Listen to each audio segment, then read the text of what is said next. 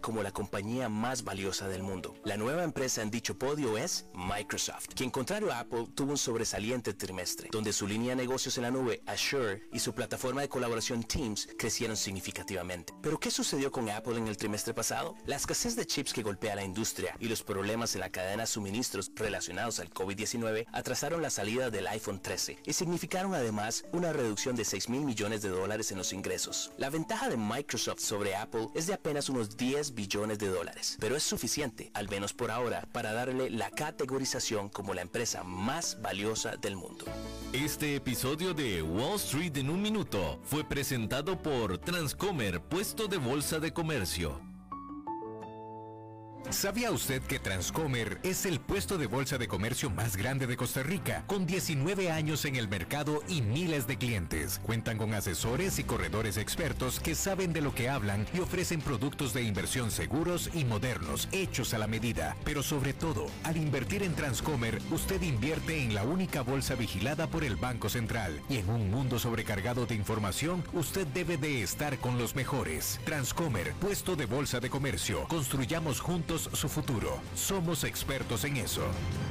CRC 89.1 Radio y Cadena Radial Costarricense no se hacen responsables por las opiniones emitidas en este programa.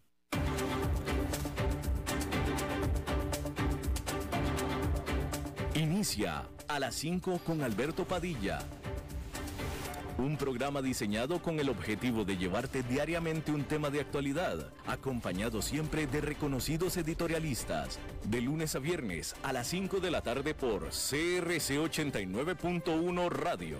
A las 5 con Alberto Padilla.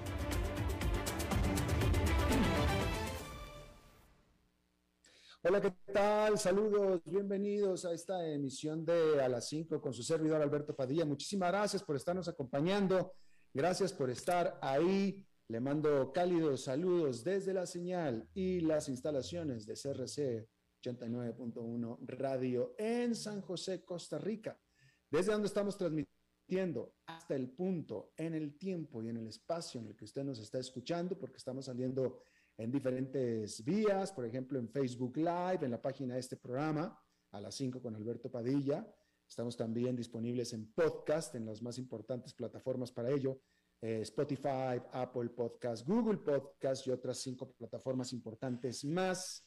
Estamos también disponibles en el canal de YouTube de las 5 con Alberto Padilla. Y aquí en Costa Rica, este programa que sale en vivo en este momento a las 5 de la tarde, se repite todos los días a las 10 de la noche aquí en CRC 89.1 Radio. En esta ocasión, tratando de controlar los incontrolables al otro lado de los cristales, el señor David Guerrero y la producción general de este programa desde Bogotá, Colombia, a cargo del señor Mauricio Sandoval. Bien, vamos a decir que para los inversionistas, el atractivo de China siempre ha sido bastante claro.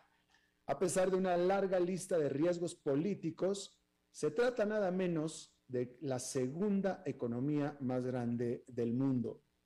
Es el hogar de un masivo grupo de consumidores con cada vez más capacidad de compra y la expansión de la clase media más rápida en la historia del mundo.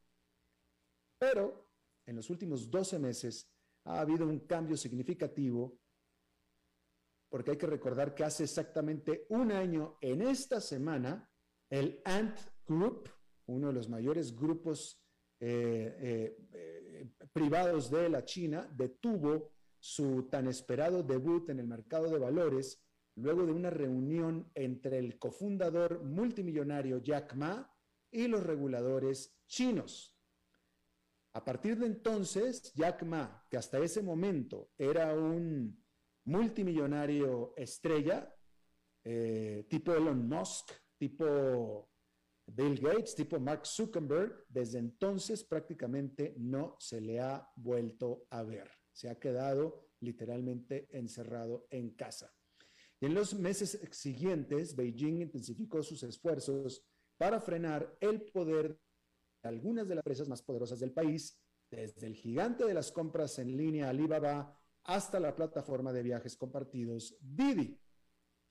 La campaña ha eliminado billones de dólares con B en valor de mercado y esa presión ha obligado a los administradores de dinero del mundo a hacerse preguntas bastante difíciles. La más importante de ellas es, ¿sigue siendo este mercado gigante, sí, la mejor apuesta que se pensaba desde el principio iba a ser?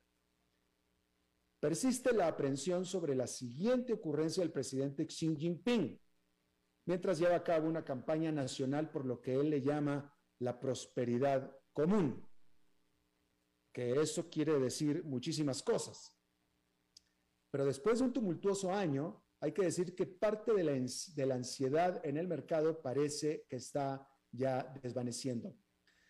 Al respecto, el gran banco de inversión UBS o UBS escribió a sus clientes que el sentimiento está comenzando a recuperarse ante señales de que Beijing está intentando lograr un equilibrio entre estabilizar el crecimiento y buscar ajustes estructurales. Creemos que las acciones chinas están ahora cerca de tocar el fondo, dijo UBS. El último trimestre, las acciones chinas sufrieron su peor periodo de tres meses desde el 2015, cayendo más del 18%. Pero en octubre, el índice MSCI China, MSCI China, subió un 3%, poniendo así fin a cuatro meses consecutivos de pérdidas. Las acciones de Alibaba, que se han visto particularmente afectadas, se recuperaron en octubre casi un 15%. El cambio de humor se debe en gran medida a las expectativas de que el gobierno chino moderará los esfuerzos para reformar a las empresas privadas precisamente para evitar exacerbar un retroceso económico mayor. La producción del país creció el trimestre pasado a su ritmo más lento en un año, expandiéndose solo 4,9% en comparación con el trimestre anterior. La economía creció solo un 0,2% en el periodo de julio a septiembre, que es uno de los trimestres más débiles desde que China comenzó a publicar dichos registros en el 2011. Una encuesta del gobierno sobre la actividad manufacturera publicada durante el fin de semana cayó por segundo mes consecutivo. También existe la preocupación de que el enorme sector inmobiliario del país pueda ceder bajo su enorme carga de deuda. Eso está impulsando las expectativas de que los legisladores actuarán de manera agresiva para inyectar estímulos a la economía para ayudarla a estabilizarse pero las nubes no se han despejado por completo. UBS señala que la volatilidad del mercado a corto plazo puede seguir siendo alta.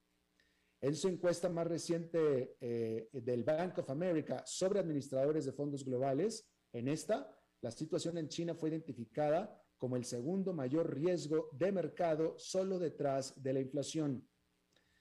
Una crisis energética que golpea a China podría dictar cómo se desarrolla la situación en el futuro cercano, así como también podría ser su enfoque para hacer frente a la pandemia de COVID-19. A medida que los países de todo el mundo se abren gradualmente, China todavía está trabajando para erradicar el COVID-19 desde el interior de sus fronteras. El domingo por la noche, el Shanghai Disneyland o el Disneylandia de Shanghai entró en un confinamiento repentino luego de que solamente un caso confirmado dentro del parque de una paciente que se había hecho la prueba un par de días antes y salió positiva, es decir, el resultado salió positivo mientras ella disfrutaba del parque. Bueno, pues ya con eso cerraron todo el parque con todo el mundo adentro. Decenas de miles de visitantes y personal se vieron obligados a someterse a pruebas de coronavirus todos antes de que se les permitiera salir del parque. Y esa es la dinámica de China hoy. Bueno, empresas de todo el mundo han expresado una creciente frustración con el alto costo de envío de carga, ya que hay una tormenta perfecta de una ola de demanda de los consumidores con cuellos de botella en la cadena de abastos que hicieron explotar las tarifas del flete. Pero al menos hay una empresa que no se queja, la de transporte de contenedores más grande del mundo, que acaba de registrar un trimestre récord. Maersk reportó el martes que la explosión en las tarifas de flete impulsaron sus ventas a 16.600 millones de dólares, haciendo triplicar sus utilidades respecto del año anterior a 6.900 millones de dólares. Las utilidades, casi 7.000 millones de dólares a la bolsa. Maersk dijo que espera que la situación excepcional del mercado continúe al menos hasta el primer trimestre del 2022 con su crecimiento sujeto a altas incertidumbres relacionadas con la, con la congestión del transporte marítimo mundial. Merckx dijo que por el lado de la demanda, los altos ahorros de los hogares de los Estados Unidos y de Europa deberán respaldar la demanda de los consumidores, pero es probable que la composición del gasto se reequilibre hacia los servicios y el fuerte aumento de los precios de algunos bienes puede llevar a los consumidores a ajustar sus planes de gasto. Maersk también anunció que está aumentando su negocio de transporte aéreo. La firma danesa está comprando al consolidador alemán Senator International, alquilando tres aviones de carga y comprando dos aviones Boeing listos para despegar en el 2024. Maersk dijo que siendo testigos de los efectos de la pandemia sobre la cadena con la congestión portuaria generalizada, problemas de producción, pero también otros factores externos como limitaciones en las opciones de transporte terrestre, ahora es el momento de realizar acciones para ayudar a nuestros clientes. Terminó diciendo Maersk. Le faltó agregar mientras cobramos todas estas tarifas elevadas y nos vamos atacados de la risa al banco. Bueno, hablando de ganancias, hay que decir que los inversionistas se apresuraron a adquirir acciones de Hertz, de Hertz Rent a Car, luego que esta gigante de alquiler de, de automóviles anunciara acuerdos con Tesla y con Uber. Pero son las acciones de la empresa rival, Avis Budget o Avis Budget, las que están aún más calientes. Avis superó las expectativas de Wall Street cuando el lunes reportó los resultados de su trimestre más reciente. Las ventas casi se duplicaron con respecto al año anterior y las ganancias de Avis se dispararon 1.400%. 1.400%, superando fácilmente los pronósticos y alcanzando un nuevo récord. 1.400%. La reactivación de los viajes, tanto de negocios como del placer, con una cada vez más eh, cantidad de gente vacunada de, contra el COVID-19, ha dado un gran impulso a Avis.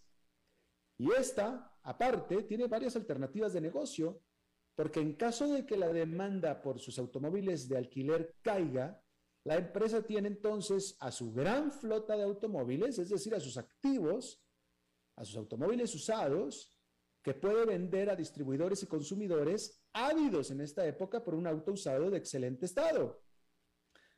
Las acciones de Hertz, por su parte, las acciones de Hertz en el mercado Nasdaq, que han subido casi un 30% desde que la compañía salió de la bancarrota a principios de este año y comenzó a cotizar nuevamente en julio. Mientras tanto, las acciones de Avis Budget han subido más del 110% desde julio y han subido casi un 380% en lo que va del 2021. Sin embargo, muchos inversionistas están apostando a que las acciones bajarán.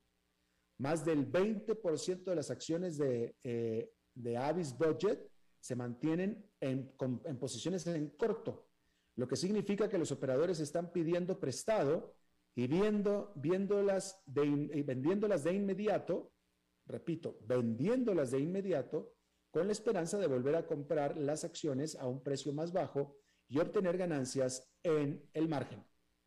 Sin embargo, las acciones de Hertz también podrían estar en arenas movedizas, porque el presidente ejecutivo de Tesla, Elon Musk, aclaró en un tuit el lunes que aún no se ha firmado ningún contrato para vender ningún vehículo a Hertz, mucho menos 100 mil, lo que arroja dudas sobre el acuerdo tan publicitado. Y de nuevo seguimos con resultados y decir que, como era de esperarse, este ha sido un buen año para Pfizer. La amplia adopción de la vacuna COVID-19 de la farmacéutica, que fue la primera en desplegarse, le ha dado a sus ganancias una verdadera oportunidad. Está en camino a producir 3 mil millones de dosis este año y el regulador de medicamentos de Estados Unidos acaba de aprobar su vacuna para niños de 5 a 11 años. Por tanto, el próximo año espera casi duplicar las ventas de vacunas COVID. Pero el negocio no COVID de Pfizer también está prosperando, con un fuerte crecimiento interanual en el segundo trimestre. Es probable que esa tendencia continúe, ya que la tecnología de ARN, eh, mejor dicho, bueno, es ARNM, pero la tecnología es ARNM, que emplea su vacuna, en su vacuna, también resulta que se puede emplear en otros usos. Y la reciente adquisición de una empresa de biotecnología de medicamentos contra el cáncer por 2.300 millones de dólares muestra que Pfizer está activamente mirando más allá de la pandemia. En agosto, la firma elevó sus proyecciones de ingresos para el 2021 y gracias a la demanda de refuerzos de la vacuna COVID, y la posibilidad de que surjan nuevas variantes del virus, la farmacéutica puede fijar sus miras incluso aún más alto.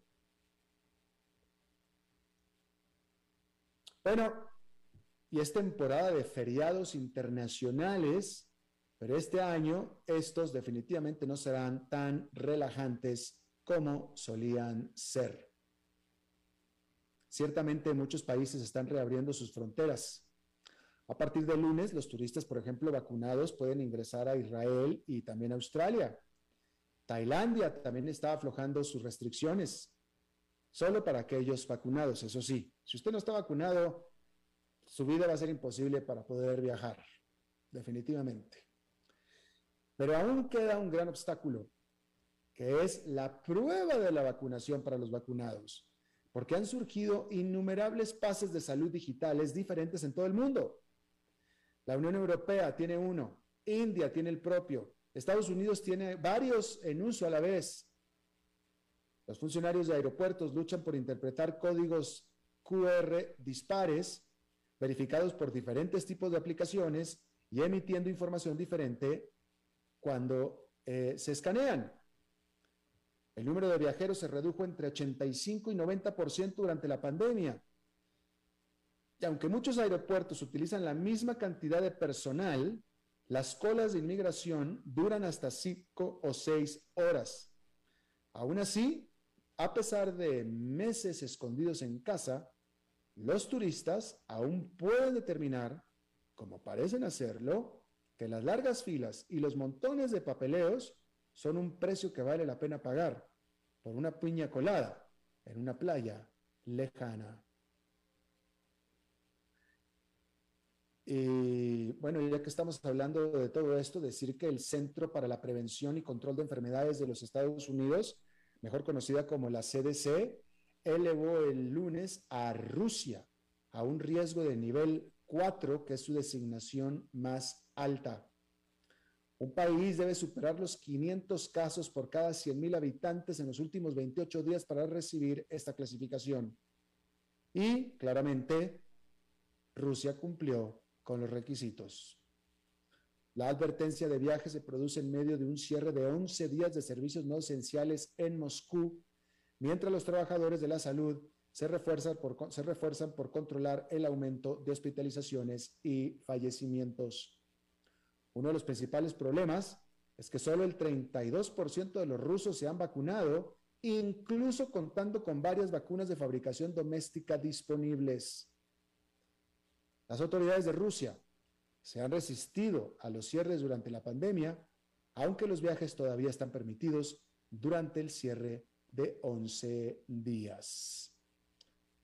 A este respecto, mencionar que mencionar que casi dos años después de su descubrimiento, el COVID, este martes pasó en número de fallecimientos los 5 millones de personas en todo el mundo, según la Universidad Johns Hopkins. Esto fue el lunes, discúlpeme. La cifra de 5 millones se, eh, rompió la, la, marca el lunes. Casi la mitad de estos 5 millones han sucedido solamente entre cuatro países, Estados Unidos, Brasil, India y México. Se da por descontado que la cifra real es aún más grande. Gracias al lanzamiento de vacunas, la tasa de mortalidad ha disminuido, pero si no se logra la vacunación universal, ya sea porque las personas no quieren o no pueden recibir la vacuna, se corre el riesgo de que surjan más mutaciones más mortales. Bueno, Francia y Gran Bretaña se alejaron del borde de las sanciones y las acciones legales en una disputa por el Brexit por las licencias para pequeñas embarcaciones francesas pesqueras en aguas británicas. Una fecha límite francesa, inicialmente fijada para expirar el martes, se amplió después de que Emmanuel Macron, el presidente francés, hiciera una nueva propuesta. Los representantes británicos y franceses sostendrán conversaciones el jueves. Macron había amenazado con impedir que los barcos británicos desembarcaran pescado en puertos franceses, imponer controles aduaneros más estrictos e incluso aumentar el precio de la electricidad que Francia le exporta a la Gran Bretaña. El gobierno británico exige que los franceses retiren sus amenazas, alegando que violan el acuerdo comercial Brexit. Y algunos ministros británicos sugieren que Macron en realidad lo que ha hecho es intensificar la disputa para aparentar ser duro en casa antes de una complicada lucha por la reelección en abril próximo. Y puede que tengan algo de razón, porque el calor político es mucho mayor que los intereses financieros realmente en juego. La pesca representa menos del 0,1% de las economías de ambos países. Bien, hay que decir que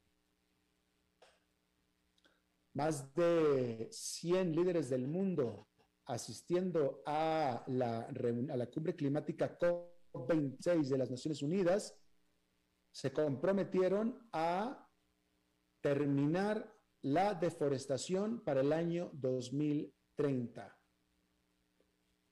Eh, sin embargo, hay que decir que, bueno, entre los países que signaron este acuerdo están estos eh, con muchos bosques, como son Brasil, Canadá y Rusia.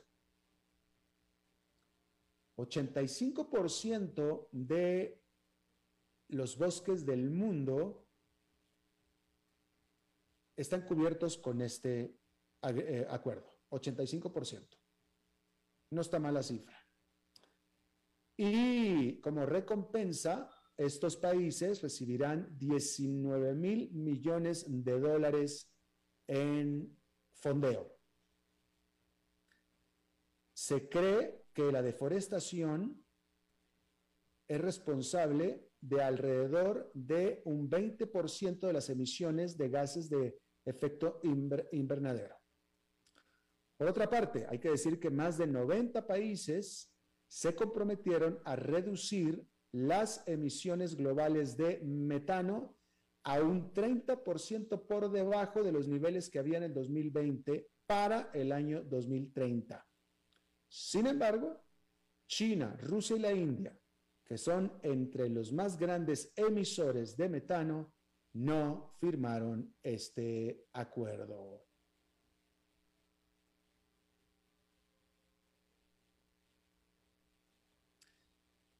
Y bueno, Facebook anunció que había cancelado una granja de troles porque lo llaman en inglés un troll farm, granja de troles, el troll, el troll, esta figura eh, eh, de, de eh, figura que, que, se usa en Facebook, un troll es un, pues una, una computadora, un mecanismo, un programa que contesta, que responde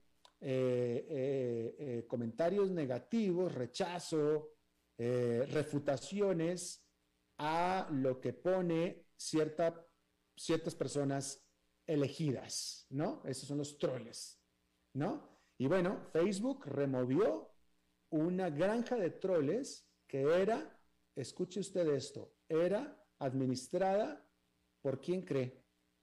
¿Por quién cree usted que era administrada una granja de troles? Le doy una pista. Es un gobierno nacional. Ya sé que cuando le dije que es un gobierno nacional, inmediatamente usted pensó en Rusia y probablemente en segundo lugar por Corea del Norte. Probablemente pudo haber pensado que hasta en China, ¿no? Bueno, en este caso, esta granja de troles era administrada por el gobierno de Nicaragua. Y esta remoción presuntamente se dio, según dice Facebook, el mes pasado. O sea, pudo haber sido hace dos días. Más de mil cuentas de Facebook y de Instagram amplificaban contenido pro gobierno de Nicaragua. La operación sería, eh, la, operación era eh, en su mayoría operada por empleados de Telcor, que es la, el organismo rector de las telecomunicaciones de Nicaragua. Según la nota, el gobierno de Nicaragua se quedó callado con esta movida. No ha dicho absolutamente nada. No dijo ni sí, ni no, ni ouch, ni qué bueno, ni qué malo. Nada. Hay que decir, por supuesto, que todo esto es en el contexto en que Daniel Ortega, el dictador de Nicaragua, está buscando ser más dictador, es decir, la reelección eh, para un cuarto término consecutivo buscando nada, pues ya sabemos qué es lo que va a pasar. Él ya se quedó, no está buscando nada, pues él ya, se va a quedar, ¿no? Pero bueno, eh, le cancelaron uno de sus principales métodos propagandísticos. Que la verdad es que aquí entre nos, yo no sé para qué sirven, es decir, no creo, yo no veo con estos, estas, eh, eh, estos intentos, estas propagandas, eh, no veo a nadie sumándose o aliándose con el gobierno. ¿Me explico? O sea, ya en este momento ya todo el mundo sabe que Madeno Ortega es un dictador, que el gobierno de Nicaragua o es, una dictadura, el régimen de Nicaragua es una dictadura, y ya el que la aceptó, la aceptó, el que no la aceptó, no la aceptó. Yo no creo, no veo a nadie diciendo yo no quiero a Daniel Ortega, no quiero una dictadura, pero como hay tanta propaganda tan positiva, creo que sí lo voy a querer. Voy a cambiar de opinión. Francamente, no creo que eso funcione lo más mínimo. Pero bueno, algún rédito tenía que sacar Daniel Ortega para que tuviera esta granja de troles. Bueno, hay que decir que el gobierno de China urgió a sus varios miles de millones de ciudadanos a que se hagan y llenen su alacena y sus closets de baño de lo necesario en medio de brotes de COVID-19 y de las preocupaciones por los cuellos de botella en las cadenas de abastos. Porque China está implementando nuevas restricciones en todo el país mientras continúa con su estrategia de cero COVID cero. Un ejemplo de esta estrategia de cero COVID, se la acabo de mencionar hace un momento, fue el domingo, cuando las autoridades cerraron Disneylandia en Shanghái con 30 mil personas adentro después de que una paciente resultara positiva en un, una prueba que se hizo antes de visitar al parque. Bien, Hay que decir que, eh, ¿qué más le voy a decir? Hay que decir que Nubank, el Nubank, este banco digital eh, brasileño que ha hecho, ha dado muchas noticias, se ha hecho muy famoso, el Nubank, eh, que siendo banco digital, por tanto, entonces califica como fintech, ¿sí? Está buscando una evaluación de 50 mil millones de dólares cuando haga su oferta pública inicial en el mercado de Nueva York. Eh, y esto será la próxima semana. La próxima semana. Eh, una más, fíjese esta nota, este, este dato que da la revista The Economist diciendo, fíjese esto, más del 90% de los residentes de Nueva Delhi, Nueva Delhi siendo una de las ciudades más grandes del mundo, y en este momento le voy a decir yo cuántos habitantes tiene Nueva Delhi, porque eh, esto es importante. Fíjese, Delhi tiene, aquí le voy a decir yo, Delhi tiene 19 millones de habitantes. Bueno, tenía 19 millones de habitantes en el 2012. Yo no sé por qué el dato es tan viejo. Eh, a ver si le encuentro un dato más actualizado. Pero si en el 2012 tenía 19 millones, imagínese usted cuántos tiene. A ver si tengo un dato más, eh, más, este, más actualizado de habitantes de Delhi. Vamos a ver si lo tengo por aquí rápidamente. Eh, aquí está. 16 millones de habitantes, 17, 17 millones de habitantes. Pero este dato es del 2011, incluso más viejo. Pero en fin, no quita que es una de las ciudades más grandes del mundo. El dato que yo le quería dar es que el 90% de estos decenas de millones de habitantes tienen anticuerpos para el COVID-19, lo cual significa una de dos cosas o una combinación de las dos, que es una combinación de que a todo mundo, a que toda esta gente, entre que ya le dio COVID-19 y ya se vacunó, pero el 90%, entonces eso ya debería de estar calificando casi como una inmunidad de rebaño. Bueno, allá en Nueva York, esta fue una jornada eh, positiva más con el índice industrial Dow Jones subiendo 0,39%, el Nasdaq Composite con una ganancia de 0,34% y el Standard Poor's 500 con un avance de 0,37%. Este y el Dow Jones de nuevo con nuevo récord histórico, nuevo nivel récord histórico. Vamos a hacer una pausa y regresamos con nuestra entrevista de hoy. A las 5 con Alberto Padilla por CRC 89.1 Radio. Este año el gordo navideño viene con más premios. Hay tres sorteos especiales por tómbola electrónica. Este 21 de noviembre se juega el segundo sorteo especial. Para participar, active al menos dos fracciones de lotería navideña en el app JPS a su alcance. Active su suerte. Es tiempo de celebrar los buenos momentos. De disfrutar con los tuyos, con quienes te hacen reír es tiempo de celebrar lo que te mereces con aquellos que compartís la experiencia de vivir. Porque siempre tendremos a alguien con quien celebrar.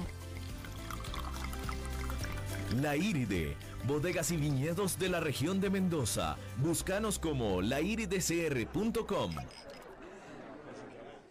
Novena edición de la Expo Pyme del Bicentenario, conmemorando nuestro talento. Charlas, rueda de negocios, asesoría, mercado Pyme virtual, exposición de productos y servicios. Del 5 al 7 de noviembre en el Centro de Convenciones de Costa Rica. Entrada y parqueo gratuito. Organizan Make, INA y Gobierno de la República. Coorganizan Procomer, MISID, Ministerio de Cultura y Juventud, ICT, INAMU y el MAG. Colabora UNED y Fundación UCR. Patrocinan Banco Nacional de Costa Rica, Instituto Nacional de Seguros, BAC, Da Vivienda, Colby, Conicid, Credicu y Cadena Radial Costarricense. Un evento esencial Costa Rica.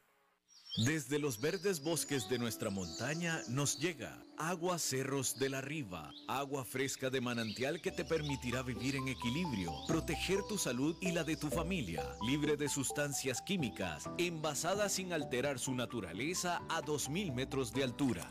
Agua Cerros de la Riva, naturalmente neutral. Búscanos como cerrosdelarriba.gmail.com Llámanos al 83 74 32 29. Cerros de la Riva, Live Spring Water. Es tiempo de celebrar los buenos momentos. De disfrutar con los tuyos, con quienes te hacen reír. Es tiempo de celebrar lo que te mereces con aquellos que compartís la experiencia de vivir. Porque siempre tendremos a alguien con quien celebrar. La Iride, bodegas y viñedos de la región de Mendoza. Búscanos como colecciongourmet.com.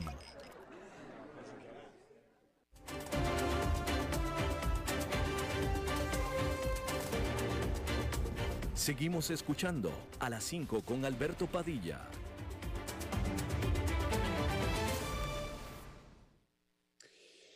Gracias por continuar con nosotros. Eh, voy a leer, eh, entiendo que es literalmente textualmente, un mensaje del secretario general de las Naciones Unidas, Antonio Guterres, con motivo de el que es el Día Internacional para poner fin a la impunidad de los crímenes contra periodistas, que, es, que, es, que es este día 2 de noviembre.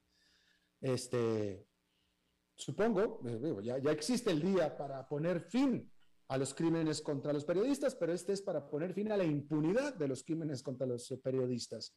Según la UNESCO, el año pasado, 62 periodistas de todo el mundo murieron solamente por hacer su trabajo. Esa fue la razón por la cual murieron, por hacer su trabajo. Efectivamente, muchos perdieron la vida mientras cubrían conflictos que si uno es corresponsal de guerra, se, se arriesga a ese, a ese peligro, ¿no? Pero el problema es que en los últimos años ha aumentado el número de trabajadores de medios de comunicación que murieron fuera de las zonas de conflicto. En muchos países, el mero hecho de investigar la corrupción, de investigar la trata de personas, de investigar las violaciones de los derechos humanos o cuestiones relacionadas con el medio ambiente, pone en peligro la vida de los periodistas. La impunidad ante la muerte de periodistas es muy alta. Según la UNESCO, prácticamente nueve de cada diez casos quedan impunes. Nueve de cada diez. Además, los periodistas se enfrentan a otras innumerables amenazas que van desde el secuestro, la tortura y la detención arbitraria hasta las campañas de desinformación y el acoso, especialmente en el ámbito digital. Y las mujeres periodistas están especialmente expuestas a la violencia en línea. Los crímenes contra los periodistas tienen un enorme impacto en el conjunto de la sociedad porque impiden que la gente adopte decisiones fundamentales. Decir que la pandemia de COVID-19 y la pandemia en la sombra de la desinformación han demostrado que el acceso a los hechos y a la ciencia son una cuestión de vida o muerte literalmente. Cuando se amenaza el acceso a la información, se envía un mensaje inquietante que socava la democracia y el Estado de Derecho. Esto dijo el secretario general de las Naciones Unidas. Está conmigo y le agradezco muchísimo Ángela Caro, ella es asesora legal de la Fundación para la Libertad de Prensa, mejor conocida o también conocida como FLIP. Ángela, muchísimas gracias por estar con nosotros. Gracias para la invitación eh, extiendo un saludo a toda la audiencia que nos acompaña esta tarde. Gracias, te agradezco muchísimo. Eh, hace unos días estaba reflexionando al aire, una reflexión que yo hago muy seguido a mí mismo, pero esta vez la estaba reflexionando al aire con los este, seguidores, Ángela, que es increíble, es una ironía y es increíble que decir la verdad sea un trabajo tan peligroso, decir la verdad uno puede pasarse su vida diciendo mentiras y no le pasa nada, pero si uno pasa la vida diciendo verdades, lo matan. Sí, claro, eh, Alberto, pues en efecto, como tú lo mencionabas, pues la situación en materia de mm, violencia e impunidad en crímenes contra la prensa pues es muy alto. Desde el 2013 pues la Asamblea General de Naciones Unidas proclamó el 2 de noviembre como un día internacional para poner fin a la impunidad de estos crímenes. Sin embargo, lo que uno puede evidenciar ocho años después, al menos en la región de América Latina, es que todavía predomina una violencia mm, sistemática y generalizada contra la prensa y que se acompaña de una cifra de impunidad sumamente alta, como tú lo indicabas, nueve de cada diez casos siguen sin resolverse judicialmente y pues esto es un caldo de cultivo para eh, que la prensa sea amedrentada y se promueva pues la autocensura pues ante un clima de violencia tan exacerbado y la eh, Administración de Justicia pues que no adelanta las investigaciones que son pertinentes, pues los periodistas deciden autocensurarse y además también pues esto conlleva a que quienes agreden a la prensa mm, pues vean con buenos ojos seguir eh, realizando esas prácticas de violencia, pues porque eh, lo que se evidencia es que no va, no va a existir una sanción judicial en estos crímenes. Entonces sí resulta preocupante que a pesar de que se haya eh, proclamado este día ocho años después, nuestra región siga con unas cifras de violencia tan altas y con una impunidad que básicamente es la regla general en países como México, la impunidad en estos crímenes es del 98%. Y en el caso de Colombia, pues la FLIP ha documentado que esta impunidad, los, particularmente en los casos de homicidio, es del 78.8%. Claro, claro, es terrible, es terrible. Ahora, aquí estamos hablando de asesinatos, que es literalmente el último precio que paga un periodista, pero la realidad es, Ángela, que ser periodista en América Latina es, o, sea, ser periodista o ser alguien que dice la verdad en América Latina es un trabajo muy difícil e incluso hasta imposible para muchísimos periodistas. Afortunadamente yo soy de los muy pocos que he podido navegar en aguas en las que no, eh, eh, vaya, yo no me he metido, sí me he metido en muchos problemas, pero yo Nunca he estado en una plataforma, bueno, sí lo estuve, yo cuando trabajé en México sí estaba en una plataforma que es en la regular en la que trabajan tantos periodistas en América Latina, y que me voy a referir en un momento, pero después de eso y hasta la fecha ya no más. Pero el punto es que en América Latina un periodista se enfrenta, que aquí sí me yo, o sea, a troles, a bots, este, los ataques en redes sociales son impresionantes. Eh, solo porque alguien dijo, porque uno dijo una verdad que a la gente le incomoda.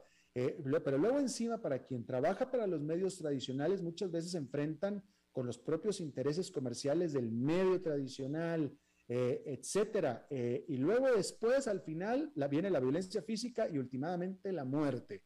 el periodismo no es nada fácil, Ángela.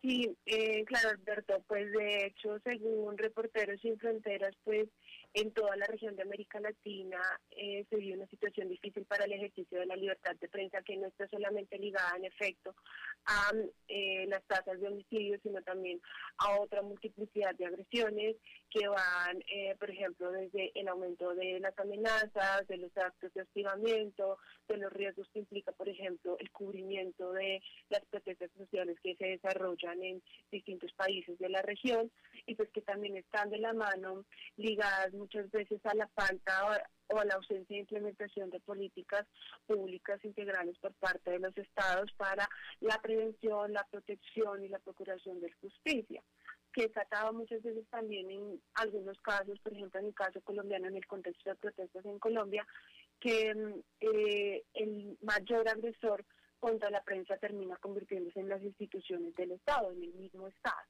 Mm. Entonces, claramente las amenazas, eh, los homicidios no son la única forma de violencia. De hecho, este año la UNESCO también ha destacado que eh, vienen en aumento distintos tipos de agresiones contra mm, periodistas, destacando particularmente el caso de las amenazas. Y como tú también lo has mencionado anteriormente, este tipo de casos tienen un impacto mayor y diferenciado en, en el caso de las mujeres periodistas, porque las mujeres periodistas no solamente pues, se, enfrentan al contexto generalizado de violencia que viven los periodistas, pues precisamente como tú lo dices, por revelar las verdades, sino que también entran a jugar factores de discriminación histórica, pues a las cuales nos vemos eh, y nos tenemos que enfrentar las mujeres. Entonces, claramente eh, estos aspectos no solamente están ligados a, los homicidios, sino que también están ligados a otro tipo de agresiones y otro tipo de agresiones que finalmente no encuentran un freno en las instituciones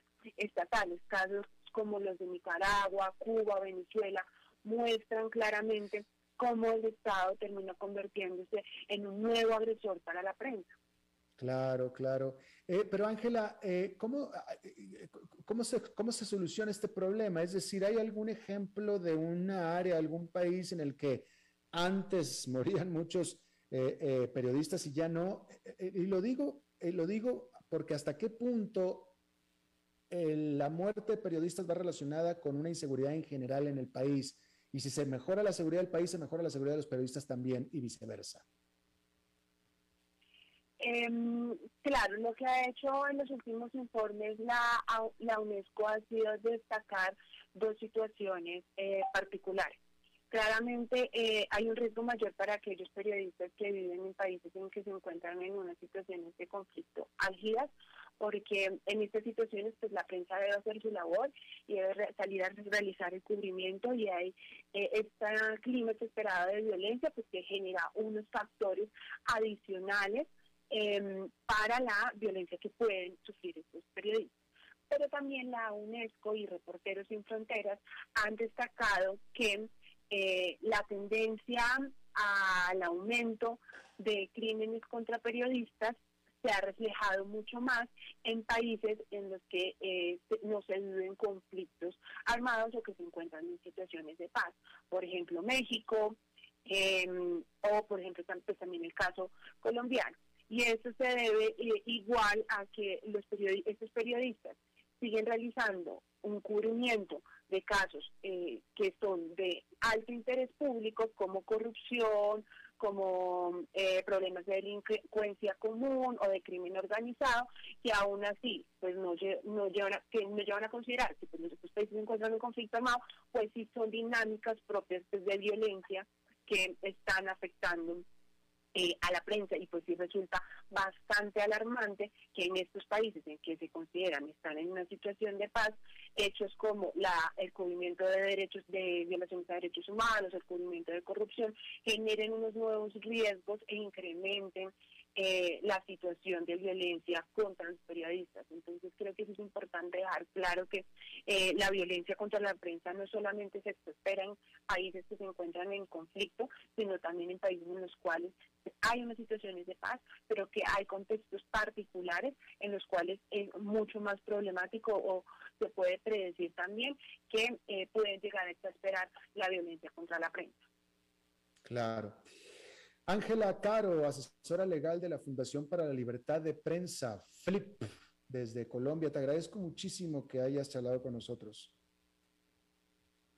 No, muchísimas gracias a, ti, Alberto, y pues bueno, también es un llamado a la audiencia que eh, en este día pues no solamente los estados tenemos que los estados tienen que alzar la voz sino también nosotros como sociedad civil y rodear a la prensa en momentos tan adversos pues porque la violencia contra la prensa lo que termina haciendo es debilitando las sociedades democráticas. Absolutamente que sí. Muchas gracias, Ángela. Bien, y por cierto, eh, comentarle para que vea que eh, eh, el, trabajo de periodista realmente es cansado, es apasionante, y yo no creo que haya un solo periodista, y estoy hablando por el, lado del periodismo que yo conozco, que es el periodismo de difusión, el periodismo en la cámara, eh, eh, en los medios tradicionales, radio, televisión, eh, es la, experiencia que yo tengo, es apasionante y no creo que haya nadie que haga este trabajo que no lo haga por pasión, porque realmente es, es difícil hacerlo. Y aquí le voy a dar un ejemplo, que es este ejemplo de un colega muy amigo mío que yo estimo muchísimo, que probablemente usted lo conoce, Marcelo Longobardi. Usted lo puede conocer porque Marcelo en el último par de años ha estado saliendo en un programa de CNN en español los domingos. Quien, que CNN español es quien internacionalizó a mi buen amigo Marcelo, pero Marcelo Longobardi es y ha sido por décadas el más influyente periodista de radio de Argentina. Sí, eh, y Marcelo lleva 20 años en su programa de radio en la mañana, el programa empieza a las 6 de la mañana, lleva 20 años, es el líder indiscutible, lleva muchos años siendo el líder, es el número uno, muy influyente, muy exitoso desde cualquier punto de vista, eh, económicamente muy exitoso desde todo punto de vista. Y sin embargo, hoy en la mañana, Marcelo Longobardi anunció su retiro como periodista de radio. No hubo ningún conflicto, no lo corrieron, no lo despidieron, no tiene ningún problema, simplemente está ya cansado. Ya está cansado. Y estamos hablando de un periodista con mucha influencia y con mucho éxito. Pero dijo, ya no más, ya no más. Me encanta, me fascina, voy muy bien, tengo todo, pero ya me cansé, ya me cansé. Y lo entiendo perfectamente bien. Eh, va a continuar con su programa de CNN, pero es un programa semanal. Está dejando el programa donde inició su carrera y en el que ha hecho toda su carrera de más de 20 años, el de la radio en Radio Mitre, en Argentina. Vamos a una pausa y regresamos con otro periodista, con Fernando Francia. A las 5 con Alberto Padilla, por CRC 89.1 Radio. Novena edición de la Expo Pyme del Bicentenario, conmemorando nuestro talento. Charlas, rueda de negocios, asesoría, mercado Pyme virtual, exposición de productos y servicios. Del 5 al 7 de noviembre en el Centro de Convenciones de Costa Rica. Entrada y parqueo gratuito. Organizan Make, INA y Gobierno de la República. Coorganizan Procomer, MISID, Ministerio de Cultura y Juventud, ICT, INAMU y el MAG. Colabora UNED y Fundación UCR. Patrocinan Banco Nacional de Costa Rica, Instituto Nacional de Seguros, BAC, Da Vivienda, Colby, Conicid, Credicu y Cadena Radial Costarricense. Un evento esencial Costa Rica. Desde los verdes bosques de nuestra montaña nos llega agua Cerros de la Riva, agua fresca de manantial que te permitirá vivir en equilibrio, proteger tu salud y la de tu familia, libre de sustancias químicas, envasada sin alterar su naturaleza a 2.000 metros de altura. Agua Cerros de la Riva, naturalmente neutral. Búscanos como cerrosdelarriba.gmail.com Llámanos al 8374-3229. Cerros de la Riva, Live Spring Water. Es tiempo de celebrar los buenos momentos. De disfrutar con los tuyos, con quienes te hacen reír. Es tiempo de celebrar lo que te mereces con aquellos que compartís la experiencia de vivir. Porque siempre tendremos a alguien con quien celebrar. La Iride, bodegas y viñedos de la región de Mendoza. Búscanos como colecciongourmet.com.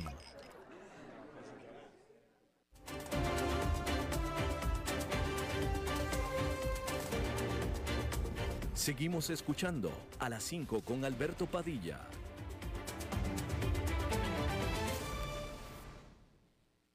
Bueno, es martes y vámonos rapidísimamente con el con el, con el señor de los martes, que es Fernando Francia, colega periodista. ¿Cómo estás, Fernando?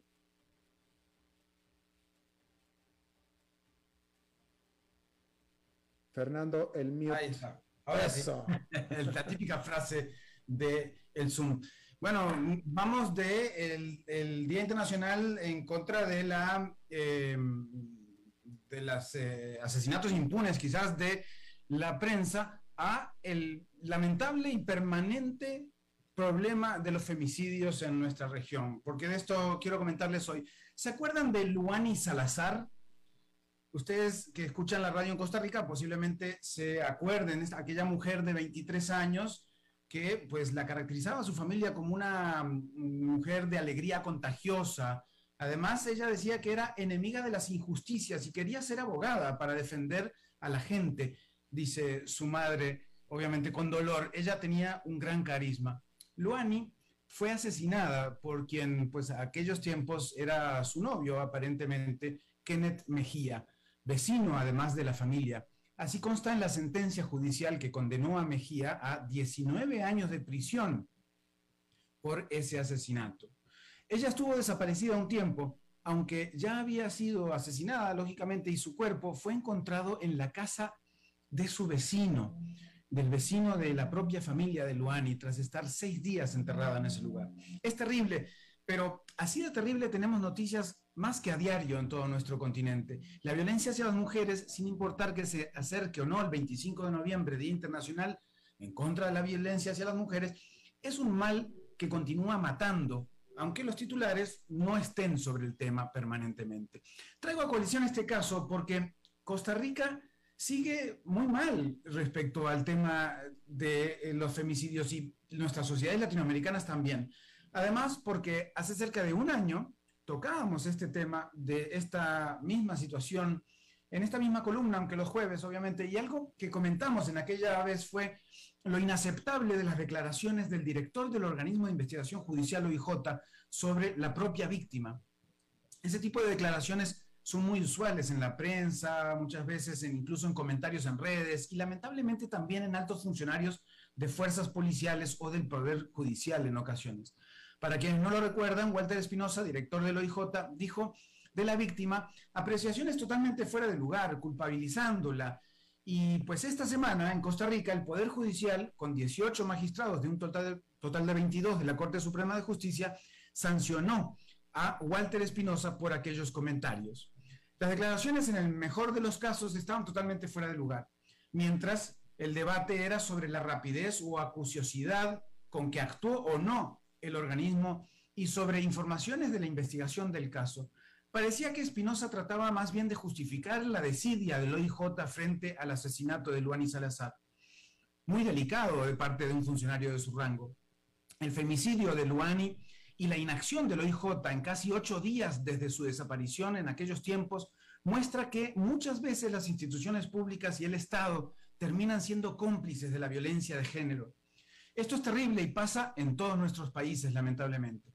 Además, Espinosa se preguntó, ¿para qué un protocolo especializado en la desaparición de mujeres? Como si no fuese un elemento claro a tener en cuenta por su condición de femicidio, por la situación de emergencia que vivimos en nuestras sociedades con la violencia machista. El Poder Judicial amonesta entonces a Walter Espinosa y el abogado de la familia considera que es casi una burla y plantea la posibilidad de establecer alguna demanda en lo administrativo. Kenneth Mejía fue capturado el 17 de junio del 2020. Un año después, en junio del 2021, fue condenado a 19 años de prisión por la muerte de Luani Valeria Salazar Zamora. La familia de ella pasa a diario por el lugar donde fue hallada por su propio hermano, sin la ayuda del OIJ y a metros de su casa. Cada vez que pasa por el lugar, su madre se asoma por un pequeño agujero que da directo a aquel jardín. Yo siempre me asomo porque ahí quedó algo de mi hija, cuenta con mucho dolor. No solo es terrible que pase una vez, es terrible que sea epidemia, aunque no sea noticia de primera plana todos los días, Alberto. Sí, terrible, terrible. Este, gracias por traer esto, eh, eh, reportar esto y traer esto a colación y hablar de esto, este tema en esta jornada, eh, mi querido Fernando. Y, y, bueno, cambiando de tema, ya, ya, ya, ya te estoy alcanzando con el pelo largo, ¿eh? Para ahí voy, para ahí voy. Es la pandemia, es la pandemia. Vamos a ver, a mí, ahí voy yo también. Yo, aunque todavía no parece, pero nunca lo he tenido tan largo en mi vida, vamos a ver hasta dónde lo aguanto. Dicen que lo tenés canoso desde tus 25, hace apenas un lustro. Apenas un lustro. El, el, color ya lo tenía, el, el, largo es el que no lo tenía. Pero vamos a ver hasta dónde. Ahí voy. Gracias, mi querido Fernando. Esperemos que tengamos mejores noticias más adelante. Ojalá un abrazo grande. Sí. Ok, ojalá que sí, claro que sí. Bueno, eso es todo lo que tenemos por esta emisión de a las 5 con servidor Alberto Padilla. Muchísimas gracias por habernos acompañado. Espero que termine su día en buena nota, en buen tono y nosotros nos reencontramos en 23, en 23 horas. Que la pase muy bien.